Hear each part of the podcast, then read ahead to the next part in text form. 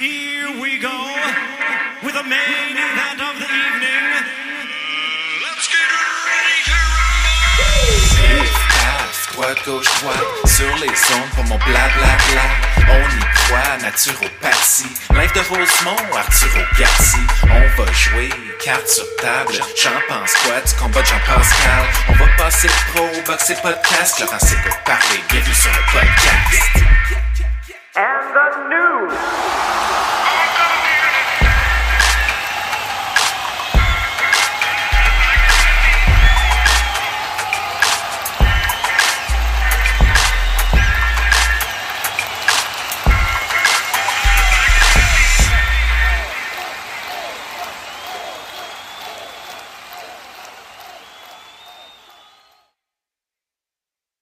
Premièrement, qu'est-ce que je veux dire, si un de mes lutteurs arrivera à une poste de télévision, comme le monsieur journaliste est arrivé en pantalon court, des shorts, puis en running shoe, je l'enverrai chez eux. J'y prêterai pas de pantalon long, j'y dirai va-t'en chez vous. En direct de ma cuisine à Rosemont, Montréal, c'est le podcast numéro 60 de Laurent s'écoute parler. Pourquoi 60 Ben vous savez très bien, là, 60 c'est le numéro de José Théodore. Donc ça c'est simplement pour notre ami Martin Carrier qui lui tripe sur les numéros de joueurs de hockey. Grosse semaine, euh, chronique Marie-Pierre Roule, grosse semaine dans ma, vie personnelle où j'ai absolument rien fait, mais j'ai eu l'âge assez vénérable de 39 ans. Ça, si vous savez calculer, 39 ans, ça veut dire qu'il m'en reste plus à vivre que j'ai vécu. La phrase marche plus, là. Je suis en plein milieu de ma vie, ok? 39 fois 2, ça fait 78. Puis la façon que je m'alimente, puis que j'engraisse, probablement que je dois être rendu aux deux tiers de ma vie. Ça, je vous le souhaite pas parce que vous avez besoin de moi pour vous divertir et vous parler de boxe. Alors, parlons boxe. oh oui, puis c'était ma fête, c'est ça. Je voudrais remercier Vincent Tremblay qui m'a fait un, un vidéo hommage d'exception. J'avais la larme à l'œil. D'ailleurs, j'ai pleuré. Librado Andrade qui m'a souhaité bonne fête. Aussi, on a vu euh, Mathieu Germain, Masloum Magdoni qu'on a eu en ondes cette semaine qui a été. Il a été incroyable, Masloum. Un, un gars qui a une gauche incroyable que vous allez gagner à connaître. Mathieu Germain, je pense que je l'ai déjà dit. Euh, vraiment. Merci Vincent. Même mon ami Jonathan était là. J'ai. J'étais encore en train de m'essuyer les joues. Alors, euh, cette semaine, on a eu beaucoup de nouvelles, ok? Simon Kane a fait parler de lui en appelant Jean-Pascal Petit Jean. Puis là, Jean, mais le pauvre, j'arrête de tousser dans le micro. Le pauvre Jean, ça l'a fait fâcher, ok? Il a pas aimé ça que on manque de respect à sa legacy, à tout ce qu'il a fait en boxe euh, professionnelle. Sacré Jean. Pascal fait beaucoup parler de lui pour euh, l'extérieur du ring cette année. ok? On- il signe pas de contrat contre Badou Jack, il signe pas de contrat contre Marcus Brown. Là, cette semaine, il s'est même offert pour remplacer Maxime Vlasov qui a attrapé le. Ben, il a attrapé, il a testé positif à la COVID. Je sais pas ce qui va arriver avec Jean. Est-ce qu'on va avoir une annonce de combat dans les prochains mois, dans les prochaines semaines? Là, mon ami Régent Tremblay a annoncé que Jean avait slacké l'entraînement parce que, mais écoutez, il est à Porto Rico, mais on n'a pas de date. Moment donné, dans l'entraînement, il faut comme que tu piques. Puis là, le combat arrive. Mais lui, il sait pas quand piquer parce que le combat arrive jamais.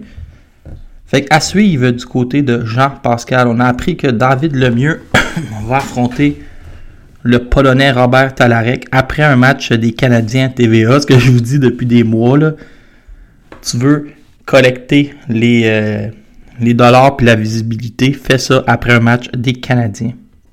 Simon Kane, lui, après avoir été dans les pourparlers avec euh, Tyson Fury à la fin de l'année 2020, après avoir euh, fait réagir Jean-Pascal cette semaine, après cette affaire pour euh, affronter Mike Tyson et Georges Larac, fera finalement face à Stan Surmac. Vincent Tremblay, mon fidèle acolyte, m'a dit de Surmac et j'espère que ce ne sera pas traduit.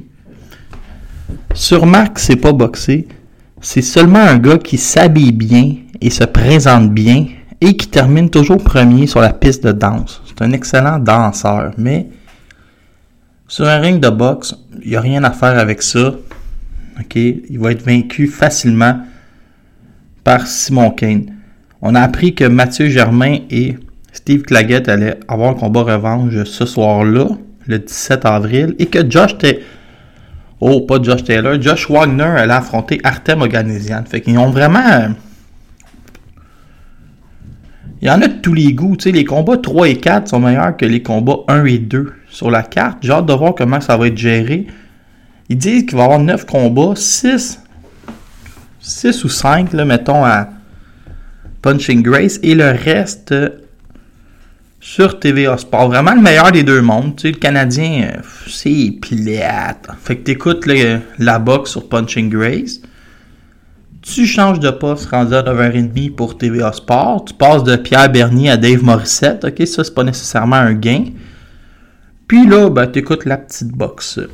Cette semaine, on a appris que. Ben, on a appris. Il y a eu des confirmations. On a eu le on a eu le communiqué de presse pour nous annoncer que Christian Billy va affronter Yevgen Kitrov. On a eu une annonce que Arslanbek Makhmoudov avait un adversaire en la personne de Butler, mais que c'est tombé à l'eau. Je vais vous parler de Alonso Butler aujourd'hui. On a appris que Batir Kenbayev devrait, c'est toujours compliqué, hein, devrait se battre sur une carte de Showbox de Next Generation, l'émission qui voit passer les futures grandes vedettes. Il y a eu le décès de Leon Spink. Yvo Michel a annoncé la suite des choses pour notre ami Oscar Kaboom Rivas. A aussi annoncé des adversaires. On va en parler pour le gala du 16 mars. Et on va faire un petit tour à l'international où il y a aussi des nouvelles. Et là, la pièce de résistance. J'ai engagé un anthropologue nommé Frédéric Gagnon qui va nous présenter le Kazakhstan. On déborde, on déborde pas de la boxe parce qu'il va y avoir énormément d'anecdotes boxe, mais je déborde un peu de mon mandat et de notre mandat sur Laurent s'écoute parler, on va vraiment y aller. On va recevoir un intellectuel, un anthropologue qui va nous raconter qu'est-ce qui se passe au Kazakhstan. Pourquoi? Parce que le Kazakhstan, c'est le pays le plus fort pour la boxe. Un des pays les plus forts avec l'Ukraine, l'Ouzbékistan, la Russie. Donc, on va savoir qu'est-ce qui se passe là-bas qui, fait qui nous offre de d'aussi bons boxeurs. Donc, on va avoir un bon, un bon 5 minutes très intellectuel, mais très intéressant aussi avec l'anthropologue de formation Frédéric Gagnon. Merci d'être à l'écoute. Comme dirait ma grand-mère, mieux vaut en retard que jamais. Merci à la personne qui m'a envoyé de manière confidentielle ce message de bonne fête. C'est en effet ma dernière année dans la trentaine. J'ai eu l'âge assez respectable de 39 ans, l'âge où les jeunes te laissent leur place dans l'autobus et que les gens te vous voient dans le service à la clientèle. On a appris cette semaine que le combat de poids lourd léger entre Joe Smith et Maxime Vlasov a été annulé parce que Vlasov a remis un test positif à la COVID-19. Et ça, je vais vous dire, c'est un drame, mesdames et messieurs. Premièrement, moi, je croyais que Vlasov avait des chances de gagner parce que c'est un gars de 6 pieds 4 qui vient des 200 livres, qui sait boxer. Mais tout le monde dans leur tête avait dit Ah, Joe Smith va gagner. Bon, ça, ça vous appartient.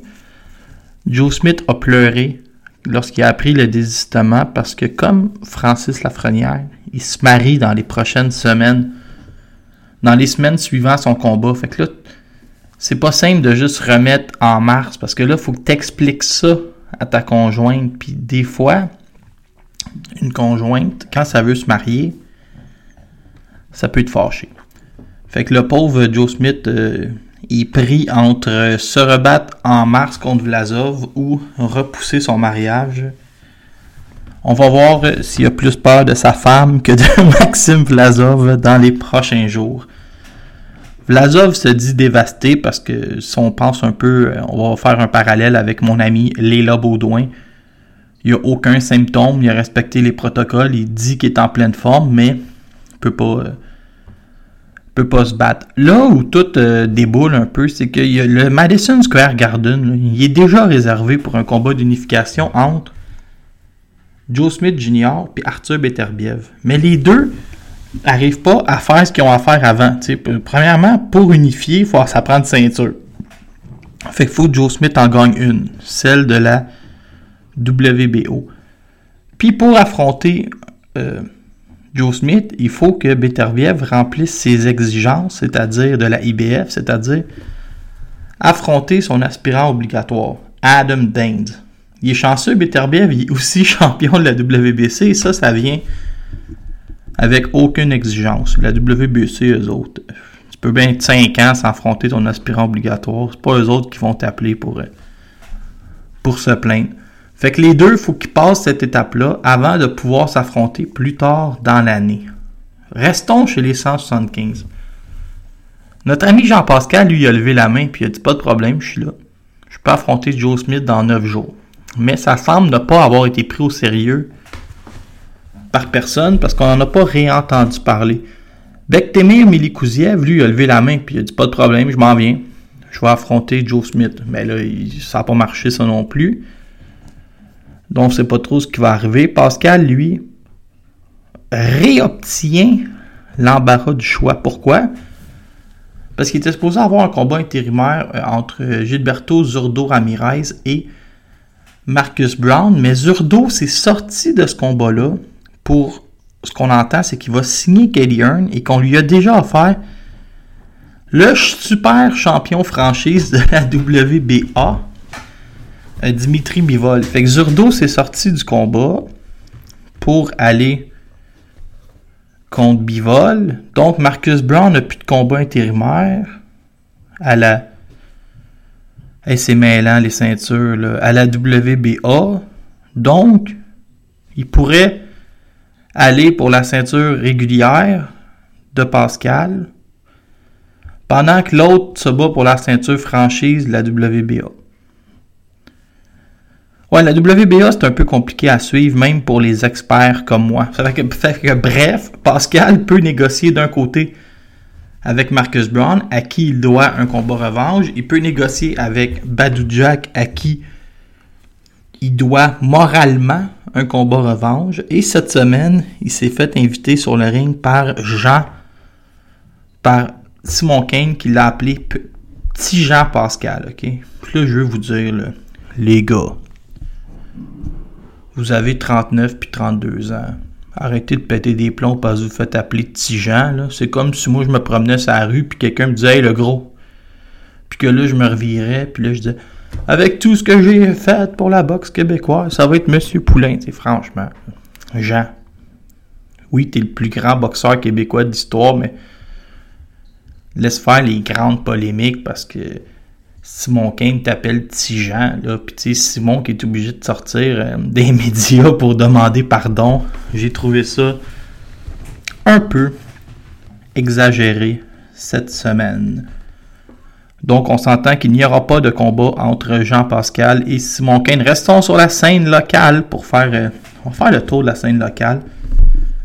Eye of the Tiger a, a annoncé que David Lemieux allait affronter Robert Talarek. Si Robert Talarek, ça vous dit quelque chose, rien de plus normal. Robert Talarek était supposé affronter le mieux en février 2020 à Rimouski. Ça, c'est la fois que le mieux s'est claqué un petit jogging, puis il s'est pété le dos quelques semaines avant le combat, puis il disait Je serais correct deux semaines après, mais je suis pas correct là. Ma mémoire est bonne, c'était le 10 février 2020 euh, qui était la journée de ma fête. Merci à Camille d'organiser des combats la journée de ma fête. Donc, le mieux va affronter Robert Talarek. 24 victoires, 13 défaites, a été knocké seulement une seule fois. Là, ce qu'il faut comprendre, c'est que quand on organise un combat de boxe, le promoteur cherche toujours un adversaire facilement battable pour convaincre euh, l'entourage de le mieux de l'affronter. Après ça, il faut que tu dises à le mieux. Non, non, on te fait confiance, on t'en a amené un tough là, qui va te faire monter dans les classements. Faut que tu convainques le public que le gars est super dangereux parce que tu veux que le public euh, ne tombe pas dans le cynisme et écoute le combat. Vous voyez, le même adversaire amène trois négociations différentes. Et là, avec Robert Talarek, on nous vend les boxeurs qu'il a affrontés. Pas qu'il a battu, là, qu'il a affronté. Oh ouais, mais attention, dangereux. Il a affronté un tel. C'est comme, ouais, ok, mais. C'est quand même un drôle d'argumentaire, ça. Tu ouais, fait, faut y faire attention. Il a affronté un tel, pas il a battu un tel. Mais. Je vais, faire mon gars bien positif cette semaine. Je suis tanné de chialer. Robert Talarek, gratis sur TVA Sport. Ça va relancer la carrière. Mais pas relancer, mais ça permet le mieux de rester actif, d'aller chercher un certain momentum. Écoutez, on peut vivre avec ça.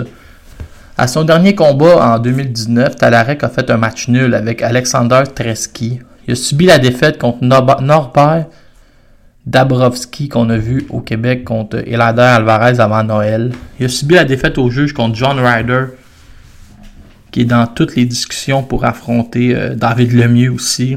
Il a subi euh, deux défaites contre Norbert Dabrowski. Il a perdu contre Liam Smith par KO. Écoutez, j'aimerais ça vous dire que c'est la grosse affaire. Ce n'est pas la grosse affaire. Il a gagné 11 de ses 12 derniers combats. Oh, c'est gratis, là. Pas, quand même pas pour. Désolé, j'ai bailli. Quand même pas pour euh, chialer sur quelque chose de gratis. Simon Kane, lui, va affronter Stan Surmac. Stan Surmac, là, c'est un gars de l'Alberta. Tu sais, pourquoi on va chercher un adversaire étranger pour David Lemieux, puis qu'on fait pas la même manœuvre pour investir sur Simon Kane? Votre réponse sera la mienne. Donc, on va chercher un gars qui a déjà perdu contre Tim Shemely. Shemely qui a 104 ans. On va chercher un gars qui a 7 KO en 12 combats, qui a affronté la, crème des Mexicains depuis 2017. Écoutez, écoutez, écoutez, écoutez. Ça va être le combat le moins bien balancé de la soirée. Ils vont manger une volée, ok? Attendez-vous un KO premier ou deuxième round. Après ça, Artem Oganesian va affronter Josh Wagner. Josh Wagner, c'est un salaud, ok, qui faisait des guerres avec Evil chez les amateurs, qui vient de, pas de surprendre, là, parce que c'est un combat 50-50. Il vient de battre Raphaël Courchen. C'est une famille de boxeurs. Son frère boxe. Très, très bon combat. C'est le plus gros défi en carrière d'Artem Oganesian. On va voir de quel bois Artem Oganesian se chauffe.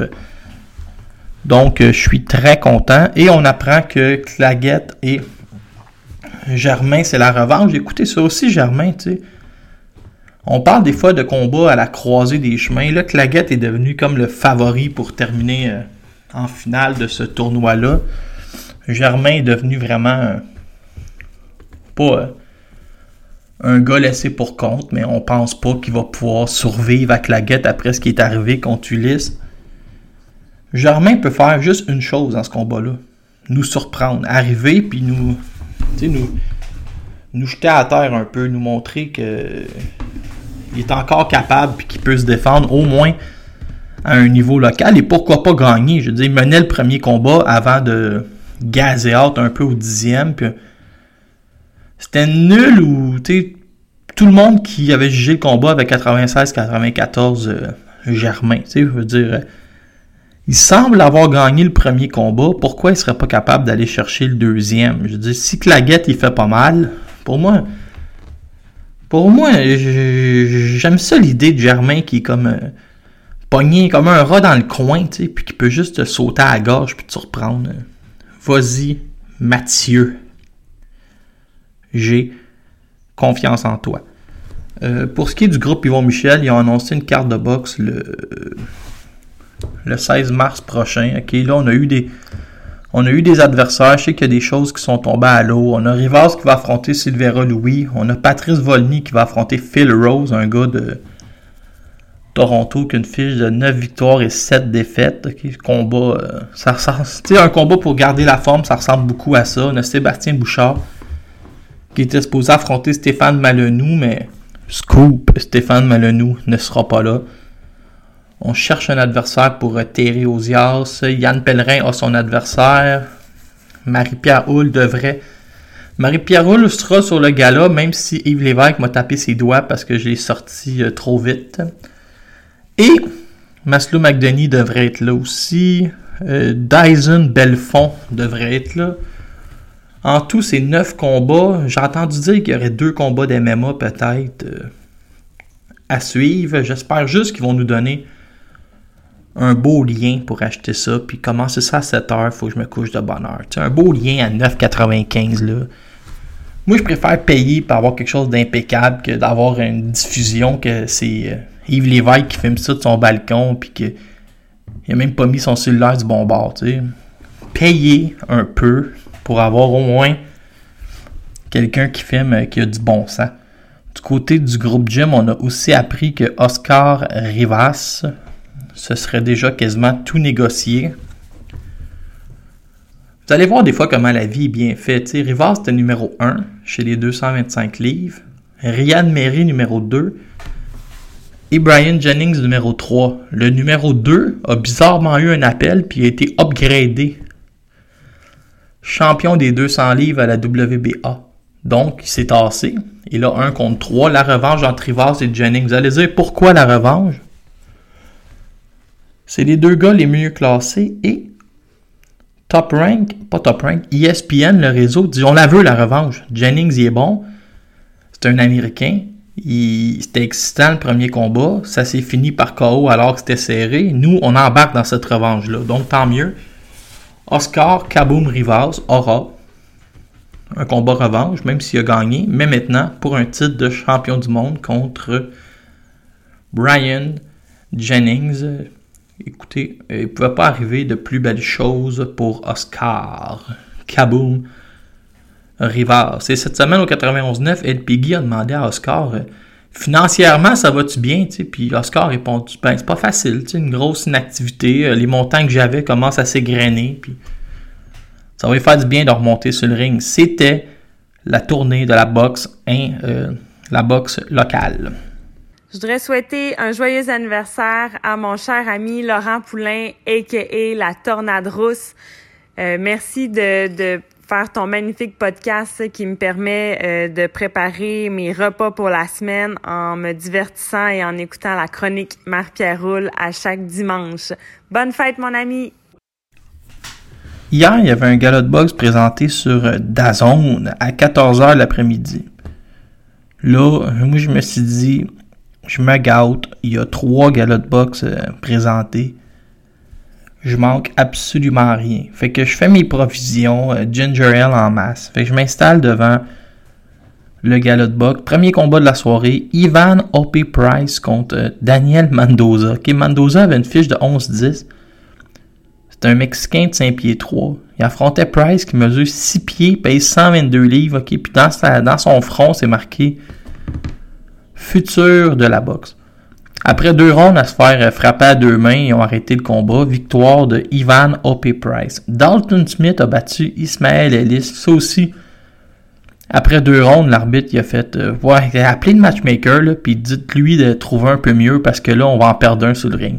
Fait ils ont arrêté le combat. Victoire de Dalton Smith. Mais là, je vous le dis, chez les 140 livres, ce gars-là doit être absolument à surveiller. Après ça, ils nous avaient mis un beau combat, ce que mon ami Maxime Gabriel appelle un domestic fight entre deux locaux, entre Lee Wood et Reese Mould. Pour le titre, euh, le titre britannique, là. Fait que là, le Reese Mould, il swing leg, Wood au troisième round. Ok, Wood, il est couché à terre, mais il se relève, puis il, il pince Mould. Il pince pas à peu près à part de ça au quatrième. Moule est couché à terre.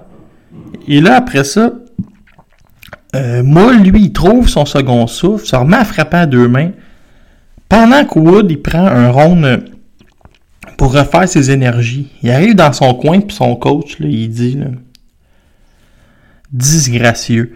Disgracieux comme ronde. T'as été pourri, c'est gênant. Là, tu vas retourner à la base. Je suis gêné de ta performance. J'ai le goût de me mettre la masse devant les yeux. Fait que là, Wood, euh, ben, ça l'a motivé. Le combat commence. Ting ting, il pince moule. Moule a fait mourir sur ring. Puis souvent dans les combats de Dazone, puis les combats en Angleterre, c'est ça qui arrive. Ils ont tellement un gros bassin qu'ils réussissent toujours à mettre deux gars que je connais pas, un contre l'autre, bien balancés. Chacun obtient ses moments, puis ça a été un grand combat. Zelfa Barrett affrontait Kiko Martinez. Martinez semblait voguer vers une décision des juges facile. Il mettait plein de pression. Barrett n'était pas capable de contrôler euh, Martinez qui rentrait à l'intérieur. Martinez qui a affronté. Nommé un boxeur, il l'a affronté. Barrett qui était un genre de prospect qui avait l'air en train de. La balloune avait l'air en train de, de péter sur le ring. Il arrive les juges, 118, 111, deux juges.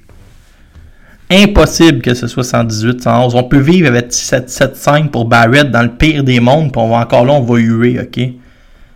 Eddie Hearn, il prend le micro pendant l'entrevue de Barrett d'après-match, et les autres, ils mettent une sellette, puis tout le monde les écoute.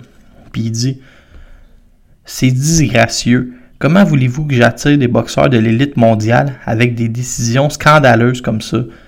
Que Barrett gagne, ça peut passer, mais 118, 111, jamais. Jamais. Il regarde Kiko Martinez, il dit Je m'excuse, mon brave. Puis ce que je peux faire, le plus que je peux faire, c'est t'offrir un combat revanche avec une bonne bourse. Puis là, Martinez, il dit Pas de problème, je serai de retour. Puis c'était gênant, ok? Josh Warrington, après ça, affronte Mauricio Lara. Il est favori à 163 contre 1. Mais Lara, dès le début du combat, on constate qu'il a les mains lourdes. Puis que notre ami Josh Warrington, il est peut-être euh, affecté par euh, le confinement, hein, qui n'était pas euh, euh, le confinement, mais surtout par l'inactivité causée par le confinement. Fait que le combat commence. Et là, Lara te pète une main droite d'en face à Warrington.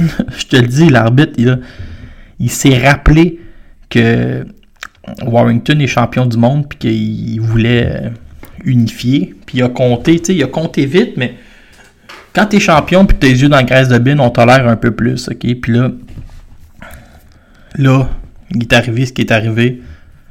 Ça a pris quelques rondes, puis Lara complètement fini. Josh Warrington, c'est le de l'année sur la, la scène américaine euh, depuis quelques années. Après ça, j'ai écouté Bektemir Milikouziev à l'autre poste. Lui, tenez-vous bien, il était supposé affronter Sergei Kovalev. Saviez-vous c'était combien la bourse de Kovalev? 2,5 millions. Savez-vous c'est combien la bourse que lui prenait? 40 000 piastres. Il dit, je m'en fous, je vais juste aller péter moi, euh, Kovalev pour me faire un nom. ok? Bektemir le bouli Milikouziev. Lui, il a levé la main puis il a dit Oh, je vais le remplacer, Vlasov. Moi, je vais affronter Joe Smith pour le titre. Pas besoin de m'entraîner. Ben, il s'entraînait déjà pour Morgan Fitch. Là, hier, il a, dit Ouais, mais là, t'as pas eu Kovalev. euh, T'es pogné contre Fitch. C'est quoi ton prochain combat? David Lemieux ou Sullivan Barrera Dans un monde idéal. Dit David Lemieux, il a une cible dans le dos. Bektemir, t'as mis une cible. Bektemir, lui, c'est aussi flashy que Berlanga, mais il force pas les choses, ok? Il, il trappe avec ses pieds. C'est un gaucher. Mais il fait quelque chose que moi j'ai rarement vu, ok? Il est comme. Il est gaucher. Là, il s'approche avec sa droite. Mais il jabbe pas outre mesure. Lui, il a confiance en son menton. Là, une fois que t'es trappé, il, il se tourne un peu pour aller chercher comme un angle. Puis là, il te garoche un crochet, là, pour. Comme si. Comme s'il était un bûcheron qui veut abattre un arbre, ok? Lui, il tabat au corps, ok? Puis. En tout cas, c'est spectaculaire. Puis ces Ouzbeks-là, ils ont comme une face d'ourson, hein. T'as, le goût de le prendre dans tes bras puis de le bercer, mais en même temps, il peut, il peut- te casser une côte. C'est, un drôle de phénomène, Bektemir Milikouziev, mais un jour, on, payait 100, pi- on va payer 100$ piastres sur pay-per-view pour le voir boxer. Victor Morales, que je connais pas, battu Rodrigo Guerrero. Shane Mosley, C'est le combat où il a le mieux paru dans sa carrière. Shane Mosley Jr. battu Christian Oliva. Et là, je vous l'admets, je me suis endormi après ce combat-là. Fait que tout le reste que je vais vous parler, je fais juste vous analyser BoxRec. ok? Azat Oyvanasian a battu Enrique Bernarche Oyvanasian, qui c'est pas un doux, là, je déjà vu, je dors pas tout le temps. Euh, Ronnie Rios a battu euh, Oscar Negrete dans un combat où tout le monde disait Ah, bon, bon combat pour le public, c'est le fun, mais c'est deux gars avec des défaites. Là, il y a pas nécessairement futur champion du monde dans les deux. Patrick Teixeira a perdu au juge contre Brian Carlos Castano. Castano qui est un des, bons boxeurs 154 livres. S'il y avait une promotion derrière lui, il serait dans le top 5. Joseph Jojo Diaz a raté le poids à la pesée. Puis quand tu rates de plus de 2 livres en Californie, il te donne pas la chance de faire le 2 le 2 heures de bicycle stationnaire. Lui, il a comme fait j'abandonne ce titre à 130. Me voilà trop gros et je m'en vais à 135. Tu sais, c'est pas. C'est pas trop cassé à bicyclette. Puis ça a fini combat nul. Ok, Svat Kadzon Rakimov, lui, il n'y a pas grand chose qui s'affiche, mais ça. C'est un gars euh, qui frappe très fort, qu'il va falloir surveiller et rajouter dans les noms à 130 livres. C'est pas c'est pas un doux, selon ce que j'ai vu, parce que je ronflais. À l'autre poste, ok, sur. Euh, à Las Vegas. C'est là que Joe Smith a été annulé contre Vlasov. Ça fait que toute la carte paraît moins bonne, tu sais, mais. Il y avait un combat entre Jared Anderson. Jared Anderson, c'est un poids lourd de 6 pieds 5 pouces. Il a seulement 21 ans, ok? Mais lui, là, Jared Anderson, prenez un nom pour un papier, un crayon pour un papier, écrivez Jared Anderson, dessinez des ceintures à côté, collez ça sur votre frigidaire, vous allez avoir passé pour un génie dans 5 ans. Il a seulement 21 ans, puis là, on a mis devant lui Kinsley eBay qui a fait un match nul avec Guido Vianello. Kinsley eBay, là, c'est en plein ce qu'on cherche pour Arslanbek Makhmoudov. Tu sais, un gars qui est la saveur du mois, qui pèse 285 livres, qui est fort comme un cheval, qui vient de faire une nulle avec Guido Vianello, un gars qui challengeait Makhmoudov chez les amateurs. Jared Anderson, il l'a débattu. C'est beau de voir ça. Un gars de 6 pieds 5, 250 livres, de 21 ans, il lance son jab avec de la fluidité. Il bouge bien. Il a l'air d'un athlète. Il représente Toledo, Ohio. Je vous le dis, là. J'ai eu une érection en regardant Jared Anderson boxer tellement que c'était beau, mais juste une semi-croquante. Là, pas, c'était pas dur comme, comme ça. Il y a eu aussi un combat entre Adam Lopez et Jason Sanchez pour le titre de la NABF. Victoire de Adam Lopez pour ceux que ça intéresse. Et Richard Comey a gagné contre Jackson Marinez au sixième ronde. Je sais pas si c'est son nom, ça, ou ils ont oublié un T sur. Euh, ils ont oublié un T peut-être sur euh, BoxRec. Aucune idée. Dans les combats de la semaine prochaine, j'ai des feuilles, les amis. Ça va commencer, il va y avoir des meilleurs combats. Il y a une carte euh, aujourd'hui pour la Saint-Valentin en Inde. Ok, je vais juste vous dire, il n'y a pas un boxeur qui a un nom de famille. Là-bas, Prince avec une fiche de 2-1. Il y a Siva avec une fiche de 12-13. Rajev, Kulbir, Shivam. Les gars ont juste des prénoms sur BoxRec. Darman, en finale, c'est Manji contre Darvender. Je comprendrai jamais rien à mes amis indiens. Euh, ils ont juste des prénoms sur BoxRec. Alors, la semaine prochaine, revenons aux choses sérieuses. Il y a une excellente carte de boxe en Angleterre, mais pendant que je vous parle, je la cherche sur BoxRec. En Russie, il va y avoir un combat, ça, je vais vous en parler, pour ça je l'ai mis sur ma feuille. Fedor Choudinov va affronter Isaac Shilamba, puis Shilamba est rendu 26-7-2. Mais j'ai vraiment l'impression que Shilamba, il boxe depuis 50 euh, ans. On dirait que tout le temps été de toutes les histoires et de tout les combats. Il y a seulement deux victoires à ses six derniers combats. Chilamba qui est âgé de 32 ans seulement. C'est pas un doux hein, quand tu regardes sa fiche. Vasily Lipikin, Elada Alvarez, Kovalev, Vosdik, Caparello, Bivol, Vlasov. Et maintenant, Choudinov. euh, pas peureux, mon ami. Isaac Chilamba. Au Royaume-Uni, il va y avoir un combat entre David Avanesian et Josh Kelly. Josh Kelly, ça, c'était la plus belle invention depuis le bouton à quatre trous. C'est un gars qui a une vitesse, là, ça a aucun bon sens. Mais il passe chez les pros. C'est bien ordinaire. Puis là, on décide de mettre la pédale dans le fond parce qu'on investit des gros dollars sur lui. Il va faire un combat nul avec Sugar Ray Robinson, The New Ray Robinson. Mais c'est un bon boxeur, Ray Robinson. Il est grand, mais Kelly avait l'air des défaits. ok?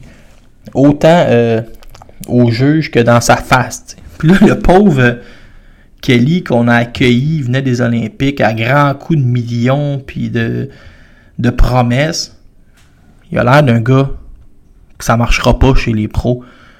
Mais là, le garage contre David Avanesian, un, un excellent boxeur, un combat qui, sur papier, paraît 50-50, où Kelly a tous les outils, Avanesian a l'expérience, euh, ça va être bon, ça va être très bon. Otto Wallin, là, ça, c'est le, c'est, c'est le gars qui avait failli nous briser en morceaux Tyson Fury alors qu'il était négligé à 28 contre 1. Va affronter Dominic Brazil. Et vous voyez, c'est ça qu'on cherche, un Dominic Brazil pour euh, Arslanbek Makhmoudov. Sur Showtime, samedi prochain. La demi-finale, Adrien Brunner contre Giovanni Santiago. Brunner qui lance 12 coups de poing par ronde, demande 10 millions de dollars. Il y a une autre carte en Floride où je vais juste vous donner le nom. Lorenzo Simpson. Mettez ça aussi à côté avec des ceintures dessinées. là. Lorenzo Simpson est pour vrai. Alors, euh, ça fait pas mal le tour. Miguel Berchel, ça c'est le. Je vous l'avais gardé, le gros gala de la semaine prochaine. C'est Miguel Berchel contre Oscar Valdez et Gabriel Flores contre Jason Velez. Jason Velez, lui, c'est simple. Il bat pas les champions du monde, mais il perd toujours 115 ou 116, 112. Tu sais, c'est le genre de gars qu'il peut pas gagner, mais euh, tu vas sortir de là amoché qu'une crise d'as. C'est un, c'est un gars qui t'amène dans tes derniers retranchements. C'était la chronique internationale. Arthur Ziadinov qui a quitté le Québec se bat aussi le 26 février prochain en Russie. Nouvelle internationale. Mais Manny Pacquiao a demandé euh, 40 millions de dollars pour affronter Terence Crawford. Il a bien fait. Moi, je n'aurais demandé 60 à sa place. Le champion dans 8 catégories de poids, sa legacy legacy créée. euh, il risque de tout perdre. Euh, Au moins, vous, vous allez me remplir mon compte chèque. C'est un moyen temps. André Ward, je sais pas s'il veut sortir de la retraite, mais il, a déclaré qu'il lui aurait battu Saul Alvarez. Ça, c'est facile à dire. Moi, moi j'aurais battu euh, Bruni Surin aussi si je m'y étais mis. mais Facile à dire, ça. Andy Ruiz va affronter Chris Areola. Ça fait 22 émissions de suite que je vous l'annonce. C'était bien simple que ça allait finir par arriver un jour.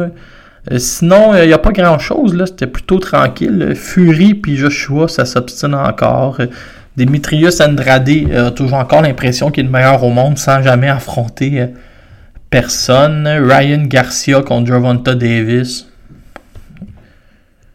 Il y a des rumeurs que ça négocie. Donc, euh, c'est tranquille sur la scène internationale dans les nouvelles. Donc, on va passer à notre toute nouvelle chronique et on est très fiers de ça. La chronique sport, histoire et politique avec l'anthropologue Frédéric Gagnon. Son sujet cette semaine, le Kazakhstan. Salut Laurent, salut tout le monde. Euh, chronique numéro 2, Culture Box. Euh, cette semaine, un format un peu différent. On essaie d'incorporer une dimension un peu plus sociopolitique, là, donc de culture générale. Et on va parler de différents pays euh, fortement liés à la boxe, mais moins connus ici. Euh, pour ces liens avec le Québec, on a tout choisi, choisi d'aborder tout d'abord le Kazakhstan, un terreau fertile de boxeurs, une grande pépinière de talent, le plus connu évidemment Golovkin, mais aussi plusieurs médailles olympiques, au moins une médaille d'or depuis les Olympiques d'Atlanta.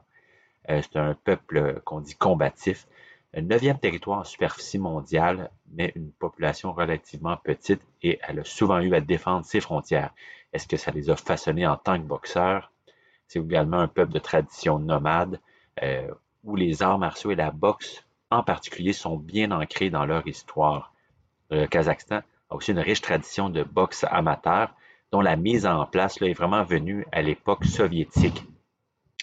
Euh, en 1933, euh, l'ouverture d'écoles de boxe à travers tout le pays, soutenues par l'URSS, ça a permis de mettre en place vraiment une structure, également l'influence des entraîneurs russes, euh, qui a culminé avec un premier succès olympique en 1980, deux médailles d'or à Moscou. Évidemment, ça c'est le côté plus boxe, l'aspect positif du sport russe au Kazakhstan mais également tout l'héritage de l'autoritarisme qui s'est euh, reflété euh, depuis l'indépendance en 1991 du pays. Euh, tout d'abord sous la présidence de Nazarbayev, qui a dirigé pendant près de 30 ans et qui a démissionné en 2019, qui a été remplacé par un nouveau président, Kassim Jomart Tokayev, mais qui est le poulain en fait de l'ancien président. Celui-ci est toujours dans l'ombre la capitale a été rebâtie en son honneur. Sa fille a été nommée à la tête du Sénat récemment. Et donc, euh, ça ne change pas tant que ça, mais quand même, euh, les élections qui ont lieu en janvier dernier, on a eu un 72% pour le parti au pouvoir. Et euh, donc, c'est quand même beaucoup moins que les taux de l'ancien président qui tournait autour de 96-98% Par contre, il faut mentionner que l'opposition n'avait pas été autorisée à se présenter et en avait appelé au boycott. Au niveau économique, c'est un pays très riche en minerais, en hydrocarbures devenu un des pays les plus prospères en Asie centrale. Et d'ailleurs, ces pétrodollars ont permis d'attirer Kanat Islam en 2011, euh, qui est devenu par la suite citoyen kazakh. Euh, par contre, je mentionnerai qu'il était de descendance kazakh et il vivait dans la région kazakh en Chine, au Xinjiang, euh, qui fait partie de la région autonome ouïghour, dont on entend beaucoup parler ces temps-ci. 1,3 million de Kazakhs qui vivent en Chine et qui font aussi face à une sévère répression du gouvernement central. D'ailleurs, les combats de Kanat sont très difficiles à suivre en Chine. Euh, quand même quelques réformes là, qui ont été instaurées par le nouveau président. selon le Global Democracy Index, le pays est rendu 128e au monde, mais si on compare à avant, il était 143e. Donc, cette amélioration. La, peine de la mort a été officiellement abolie le samedi 2 janvier dernier. Et également une réforme plus culturelle, on a changé l'alphabet. Euh, la langue kazakh appartient à la famille turque et avait euh, l'alphabet cyrillique. Et on a décidé d'adopter l'alphabet latin. Donc évidemment, ça va faciliter vos lectures de boxe kazakh. Finalement, on ne peut pas parler du Kazakhstan sans parler du célèbre film Borat. Euh, le premier volet avait vraiment déplu à la classe dirigeante et avait suscité une vague d'indignation, mais ça a permis de faire connaître le pays les demandes de visa pour le Kazakhstan ont été euh, multipliées par 10 et tellement que l'Office du tourisme du Kazakhstan parodie maintenant le film dans sa nouvelle campagne 2020 là, qui est sortie à l'automne dernier, que vous pouvez trouver en utilisant le fameux Very Nice. Alors le cinéma est partout, les arts euh, influencent, tellement que Vassili Zirov, qui est un grand, grand boxeur kazakh, qui a gagné la première médaille d'or en 1996 aux Olympiques d'Atlanta, qui a été champion IBF, de 99 à 2003, eh bien, a commencé la boxe après avoir vu le film Rocky. Alors, vous voyez, tout se reflète dans tout. Et pour revenir euh, au Québec, évidemment, de notre côté, on suit la carrière de Sadreddin Akhmedov, qui a beaucoup de potentiel et qui est d'ailleurs un joueur de guitare. Alors, ça conclut bien la chronique de cette semaine de Culture Box. On se revoit bientôt. Salut Laurent. Salut Laurent, salut tout le monde. Euh, chronique numéro 2, Culture Box. Euh, cette semaine, un format un peu différent. On essaie d'incorporer une dimension un peu plus socio-politique, donc de culture générale. Et on va parler de différents pays euh, fortement liés à la boxe, mais moins connus ici. pour ces liens avec les Québec, on a tout choisi, choisi d'aborder tout d'abord le Kazakhstan un terreau fertile de boxeurs, une grande pépinière de talent. Le plus connu, évidemment, Golovkin, mais aussi plusieurs médailles olympiques, au moins une médaille d'or depuis les Olympiques d'Atlanta. Euh, c'est un peuple qu'on dit combatif. Neuvième territoire en superficie mondiale, mais une population relativement petite et elle a souvent eu à défendre ses frontières. Est-ce que ça les a façonnés en tant que boxeurs? C'est également un peuple de tradition nomade euh, où les arts martiaux et la boxe en particulier sont bien ancrés dans leur histoire. Le Kazakhstan a aussi une riche tradition de boxe amateur dont la mise en place est vraiment venue à l'époque soviétique. Euh, en 1933, euh, l'ouverture d'écoles de boxe à travers tout le pays, soutenues par l'URSS, ça a permis de mettre en place vraiment une structure, également l'influence des entraîneurs russes, euh, qui a culminé avec un premier succès olympique en 1980, deux médailles d'or à Moscou. Évidemment, ça c'est le côté plus boxe, l'aspect positif du sport russe au Kazakhstan mais également tout l'héritage de l'autoritarisme qui s'est euh, reflété euh, depuis l'indépendance en 1991 du pays. Euh, tout d'abord sous la présidence de Nazarbayev, qui a dirigé pendant près de 30 ans et qui a démissionné en 2019, qui a été remplacé par un nouveau président, Kassim Jomart Tokayev, mais qui est le poulain en fait de l'ancien président. Celui-ci est toujours dans l'ombre la capitale a été rebâtie en son honneur. Sa fille a été nommée à la tête du Sénat récemment. Et donc, euh, ça ne change pas tant que ça, mais quand même, euh, les élections qui ont lieu en janvier dernier, on a eu un 72% pour le parti au pouvoir. Et euh, donc, c'est quand même beaucoup moins que les taux de l'ancien président qui tournait autour de 96-98% Par contre, il faut mentionner que l'opposition n'avait pas été autorisée à se présenter et en avait appelé au boycott. Au niveau économique, c'est un pays très riche en minerais, en hydrocarbures devenu un des pays les plus prospères en Asie centrale. Et d'ailleurs, ces pétrodollars permis d'attirer Kanat Islam en 2011, euh, qui est devenu par la suite citoyen kazakh. Euh, par contre, je mentionnerai qu'il était de descendance kazakh et il vivait dans la région kazakh en Chine, au Xinjiang, euh, qui fait partie de la région autonome ouïghour, dont on entend beaucoup parler ces temps-ci. 1,3 million de Kazakhs qui vivent en Chine et qui font aussi face à une sévère répression du gouvernement central. D'ailleurs, les combats de Kanat sont très difficiles à suivre en Chine. Euh, quand même quelques réformes là, qui ont été instaurées par le nouveau président. selon le Global Democracy Index, le pays est rendu 128e au monde, mais si on compare à avant, il était 143e. Donc, cette amélioration. La, la peine de mort a été officiellement abolie le samedi 2 euh, janvier dernier. Et également une réforme plus culturelle, on a changé l'alphabet. Euh, la langue kazakh appartient à la famille turque et avait euh, l'alphabet cyrillique. Et on a décidé d'adopter l'alphabet latin. Donc évidemment, ça va faciliter vos lectures de boxe kazakh. Finalement, on ne peut pas parler du Kazakhstan sans parler du célèbre film Borat. le premier volet avait vraiment déplu à la classe dirigeante et avait suscité une vague d'indignation, mais ça a permis de faire connaître le pays les demandes de visa pour le Kazakhstan ont été euh, multipliées par 10 et tellement que l'Office du tourisme du Kazakhstan euh, parodie maintenant le film dans sa nouvelle campagne 2020 là, qui est sortie à l'automne dernier, que vous pouvez trouver en utilisant le fameux Very Nice. Alors le cinéma est partout, les arts euh, influencent, tellement que Vassili Zirov, qui est un grand, grand boxeur kazakh, qui a gagné la première médaille d'or en 1996 aux Olympiques d'Atlanta, qui a été champion IBF, de 99 à 2003, eh bien, a commencé la boxe après avoir vu le film Rocky. Alors, vous voyez, tout se reflète dans tout. Et pour revenir euh, au Québec, évidemment, de notre côté, on suit la carrière de Sadreddin Akhmedov qui a beaucoup de potentiel et qui est d'ailleurs un joueur de guitare. Alors, ça conclut bien la chronique de cette semaine de Culture Box. On se revoit bientôt. Salut Laurent. L'an passé, le 14 février, je sortais Céleste Baillargeon au resto bar Le Coin du métro. Euh, c'est elle qui est venue me chercher en auto par rapport au fait que j'en ai pas. Puis ça m'avait coûté. Euh, écoute, j'avais dit de manger tout ce qu'elle voulait, là, mais elle, elle, boit pas. Fait que un Perrier, une coupe d'aile de poulet, puis je pense que je m'en étais sorti pour 16 euh, ou 17 dollars. Mais cette année, confinement, célibat, ça va absolument rien me coûter. Fait que là, on permet d'économiser pour investir sur ce podcast. Si cette semaine vous ne l'avez pas fait, allez écouter Poulain Tremblay, le podcast. On reçoit Maslow McDonough qui a toute une main gauche, va nous parler de plein, plein, plein d'affaires de boxe. Aussi un restaurateur. On va lui poser les vraies questions, où il se voit chez les 140 livres, qu'est-ce qu'il aurait fait s'il avait participé au tournoi de Eye of the Tiger. La fois que il a fait sauter le toit de l'aréna en envoyant tapis Arthur Biarslanov au championnat canadien. Pourquoi il est passé chez les pros aussi jeune? Est-ce que est un petit peu fâché après les promoteurs québécois qui l'ont boudé puis qui a été obligé de signer en Ontario?